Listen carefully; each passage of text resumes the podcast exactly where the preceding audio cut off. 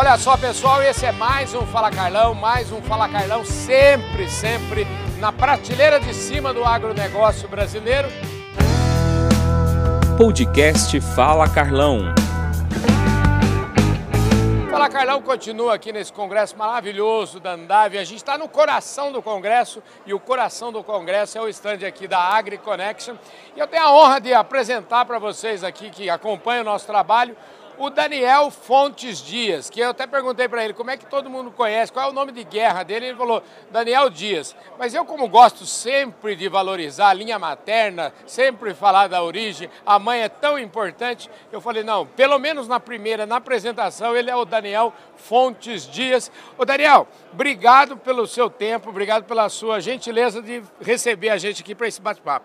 Prazer é meu, muito obrigado por estar sendo entrevistado por ti. Já vi tantas vezes né, as suas entrevistas e agora estou eu aqui no mesmo papel. Pois é, eu, você está aqui porque você é o cara da prateleira de cima. Esse caboclo é o seguinte, ele cuida da área de relações internacionais aqui da AgriConexo. A gente vai falar sobre isso, a importância desse moço aqui é fundamental no negócio. Mas, viu, aqui a gente não começa assim com o pé no peito já. Tá. A gente tem que explicar direitinho como é que você chegou aqui? A gente fala, eu falo no meu programa que o mais importante de tudo é saber das origens das pessoas, saber que berço que elas foram criadas, se a sua família era muito rica, se você estudou é, bastante, se a sua mãe puxava a sua orelha, uhum. quais são os valores que você traz do seu berço? Vamos começar por aí.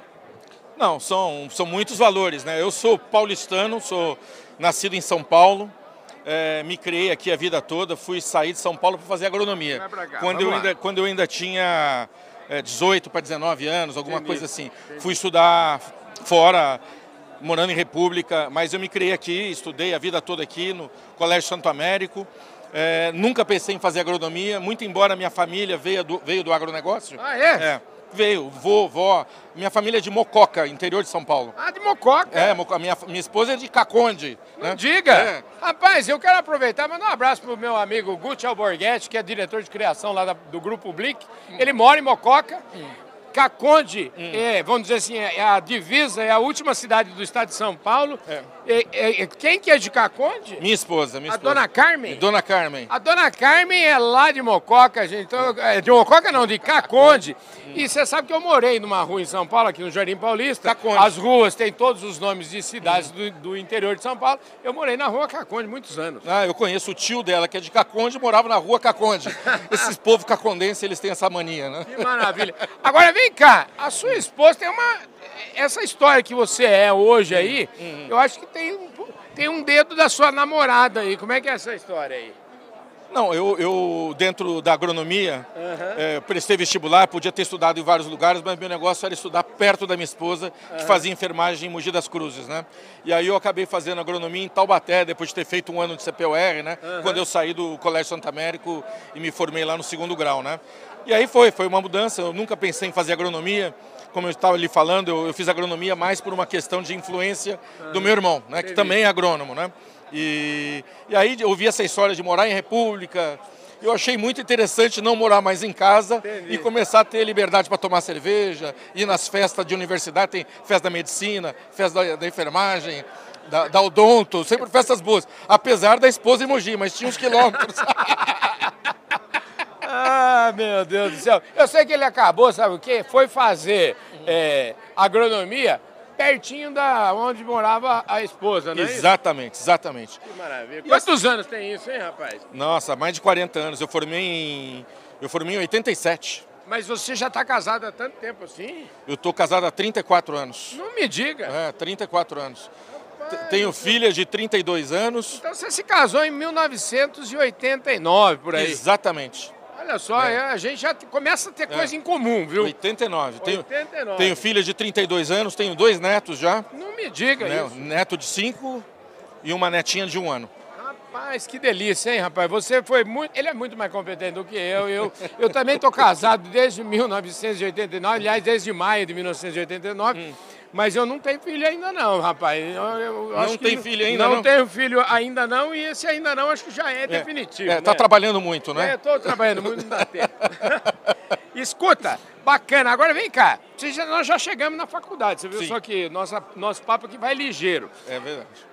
É, você se viu naquela condição que muitos alunos se veem, de de repente, no hum. dia seguinte, em vez de estudante, é desempregado. Mas parece Sim. que isso não aconteceu com você, não, né? Não, não aconteceu. Eu, eu tive a experiência do meu irmão, uhum. que nunca fez nada na, na, na faculdade. Uhum. Fazia como era a escola cumpriu semestre e férias, cumpriu o semestre e férias. Uhum. Aí ele se formou e se viu desempregado, como você falou. É. Aí o meu pai, na, na, ocasião, contratou a Cato, lembro direitinho, para se arrumar emprego para ele, fazer carta, como se comportar em entrevista, dinâmica de grupo, aquela coisa. E eu resolvi fazer tudo que ele lia, eu li em casa uhum. e fui aprendendo. E para onde ele mandava carta pedindo emprego, eu mandava carta pedindo é, estágios, né? Estágio. né? E assim eu fiz, eu fui na cola do meu irmão, ele pedindo emprego e eu pedindo estágio. E eu acabei conseguindo muitos estágios, né? Que legal. E um dos estágios que eu, que eu consegui foi na DAO. Eu fui. A DAO tinha um programa na ocasião chamado Universidade de Educação Acompanhada, onde ela pagava a faculdade, pagava inglês, pagava livro, pagava tudo. E e aí eu fui selecionado e eu fiquei sendo acompanhado pela DAO na faculdade desde o segundo para o terceiro ano até me formar. E aí, quando me formei, fui efetivado pela DAO e lá trabalhei 13 anos. Que legal, rapaz. Agora, vem cá, como é que a gente trabalha 13 anos? 13 anos é praticamente é um terço hum. da vida profissional, ou hum. mais, metade, hum. talvez. É, como é que... Como é que a gente decide falar assim, não, eu não quero mais trabalhar na DAO e quero fazer outra coisa? Como é que foi isso? Ah. Parece que tem um amigo nosso envolvido tem, nesse, tem. nesse negócio. Eu queria tem. que você contasse essa história. Tem, tem o um elemento chamado Jeffrey Abrahams, né? Que Deus o tenha, ele é uma pessoa formidável, uma das pessoas mais brilhantes que eu conheci. É, foi muito participativo. Ele me abordou no sentido de dizer que tinha uma empresa que poderia ter interesse é, no meu currículo, na minha, no meu trabalho, né? E eu, mas eu me preparei para trabalhar a vida toda na DAO, eu queria me aposentar na DAO, né? Eu nunca pensei, o meu pai trabalhou também em poucas empresas, eu sempre imaginei trabalhar a vida toda num lugar. E o Jeff falava, Daniel, o mercado hoje busca pessoas com mais experiências, que tenham experiência por outras empresas. E ele fez todo um trabalho na minha cabeça, Sim. no sentido de eu sair da, da Dow, né? E foi um processo que levou seis meses. Meu e, Deus. e um mês antes de eu sair, a Dow me, me convida para fazer uma imersão de inglês nos Estados Unidos, né? Meu Aí eu falei, Jeffrey, não vou. Ele falou, Daniel, vai fazer imersão, quando você voltar, a Maná vai reembolsar o curso e você vai vir trabalhar na Maná. E assim foi, uma proposta muito bacana. Uhum. Eu pedi demissão da DAO e fui trabalhar na Maná. É, na área de fertilizantes, o Fernando Penteado, Sim, você conhece? Conheço. Ele queria dar um choque de cultural dentro da empresa, porque eu não tinha nada de fertilizante, eu sempre fui crop protection, né? Entendi. Mas foi muito bom. Lá eu fiquei e, e foram praticamente cinco anos trabalhando entre Maná e Bung, né? Entendi, perfeitamente. Aí, de repente, daí você parece que sofá é uma coisa que você não gosta, não, né? Não. Esse negócio de, de é, vamos dizer, acomodação não é com você. Aí você tomou uma decisão na sua vida de falar assim, não, vou lá para o outro lado do mundo, porque até hoje dá para entender. Uhum. A pessoa falar assim, não, eu vou para a China. Uhum. Agora, nessa época lá em 2000 e quanto? 2002? 2002. Em 2002 você falou assim, vou para a China. Hum. Eu queria saber, você vai explicar essa história, mas eu queria saber o que, que a dona Carmen pensa dessa, como é que é a, a notícia? Ah, a gente, você sabe que a gente, quando vira agrônomo, vendedor de defensivo agrícola, você vira meio mascate. Uhum. Quer dizer, viajar faz parte da minha vida. Ali, quando, aliás, quando eu não viajo, eu sinto falta. Entendi. Mesmo hoje, dos uhum. meus 61 anos, eu preciso viajar. Né? Então ela está acostumada, sempre cuidando da, das filhas, criando as filhas e, uhum. e eu viajando muito e, e, sigo fazendo isso até hoje. Maravilha. E como é que foi a sua experiência? O que, que é essa experiência, a viagem da China, que era para durar poucos dias, durou quase dois meses? Como é que foi essa história? É, eu quando saí da Bung, a Bung me colocou no outplacement de uma empresa chamada DBM, Drake Bean Morin, uhum. e, e aí eu procurando ver esse negócio de recolocação no mercado, né? E aí surgiu a oportunidade de ir para a China, né?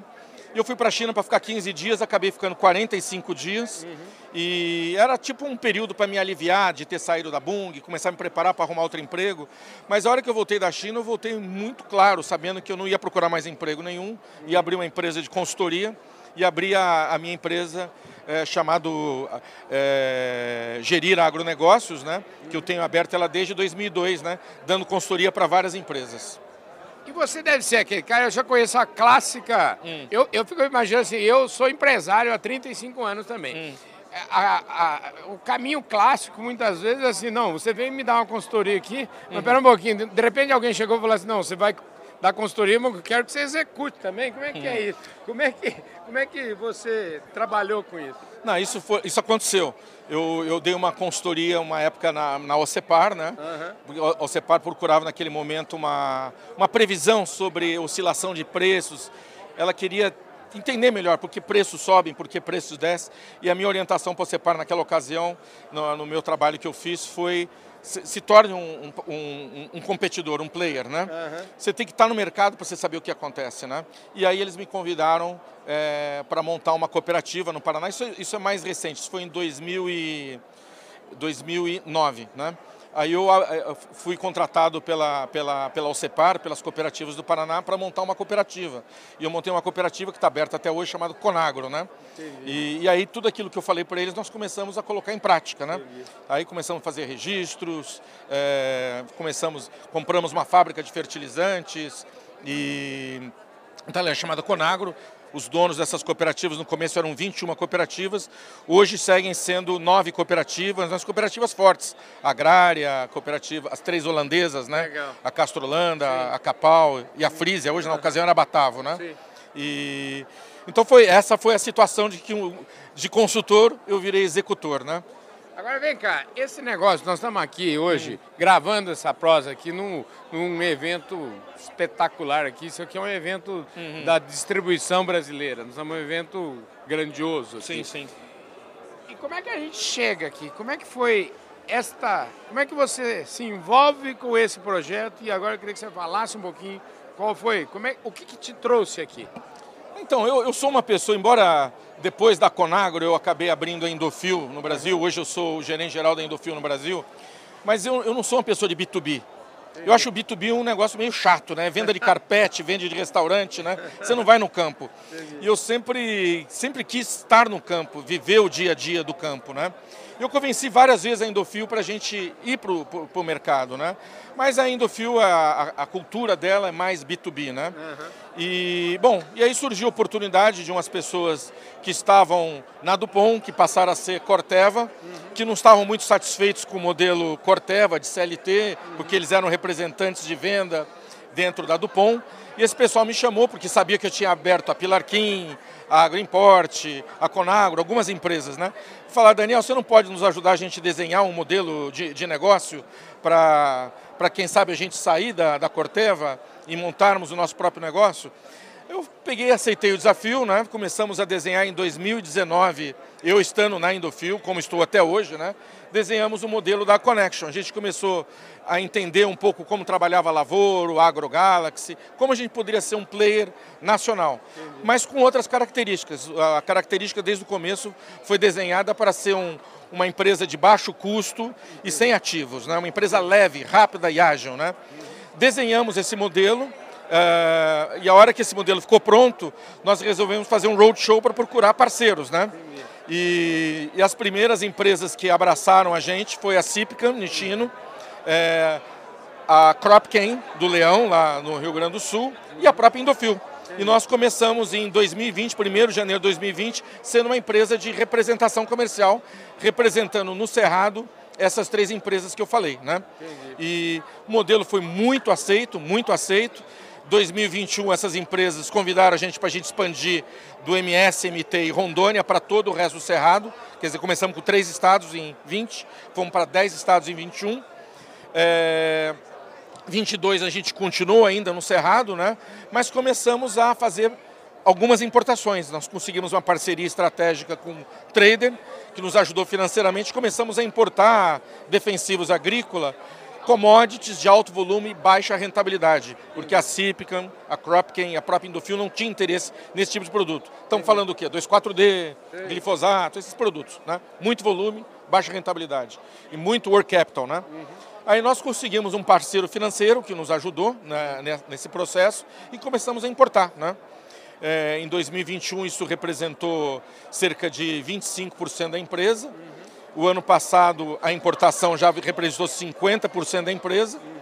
E esse ano acho que nós vamos ficar em 23 no mesmo, no mesmo tamanho. 50% do nosso negócio é via representação comercial e 50% é importação. Agora, esse modelo de negócio uhum. é um modelo, tem uma, uma, curiosidade, e a gente já entendendo essa história, vocês já começaram, assim, começaram de, do único jeito que dá certo, começaram do jeito certo. Hum. Parece que, assim, vocês são auditados desde o de, de, do dia zero.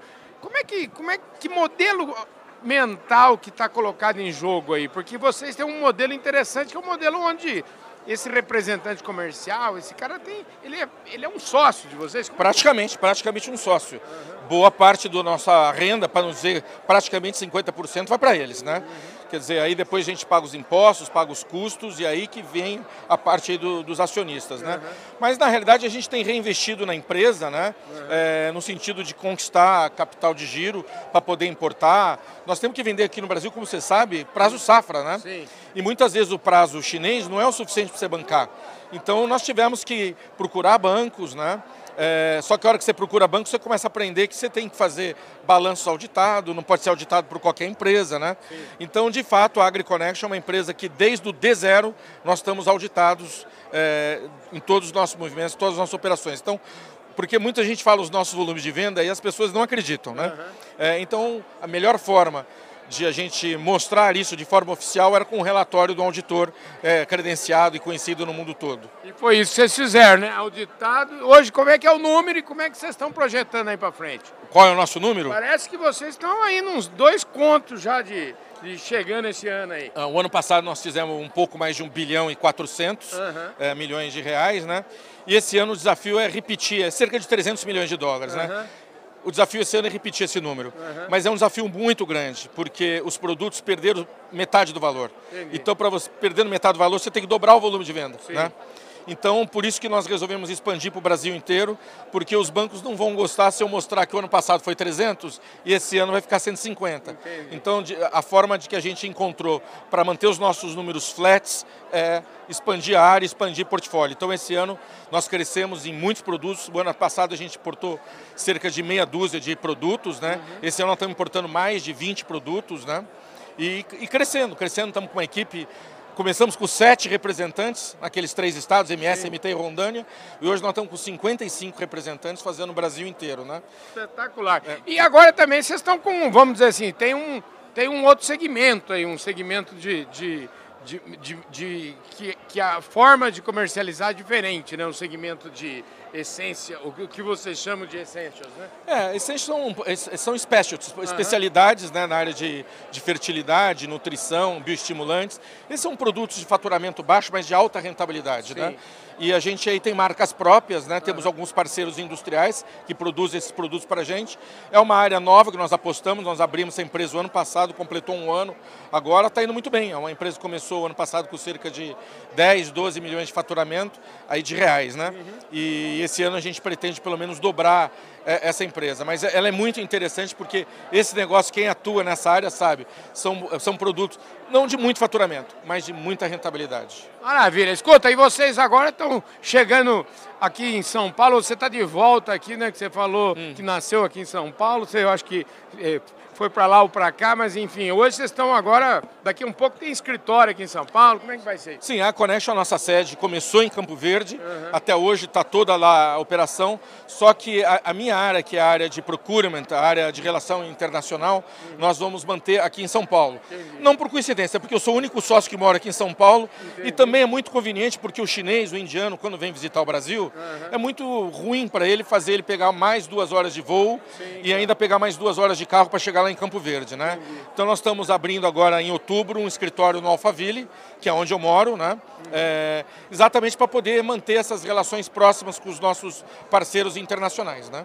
Maravilha, querido, ó, obrigado demais, viu, Daniel? Adorei a, você, a, conversa aqui, foi boa, tenho certeza que o pessoal adorou e está te conhecendo um pouco mais agora. Eu sei que já é muito conhecido no mercado, mas aqui o pessoal agora deve estar tá um pouquinho mais familiarizado com você e com o negócio AgriConnection. Ótimo, eu agradeço a oportunidade de poder falar um pouco de mim, um pouco da empresa e me coloco à disposição do mercado, das pessoas que se interessem a estar fazendo negócio com a gente. A gente é aberto a todo mundo, nós estamos cada vez com mais parceiros internacionais e mesmo locais, como eu falei, temos muitas empresas que a gente tem feito negócio local, estão abertos para todo mundo. Maravilha, querido, tá obrigado. Muito viu, obrigado você. Eu falei aqui com o Daniel Fontes Dias, o Daniel Dias, ele é o homem da área internacional aqui da AgriConnection.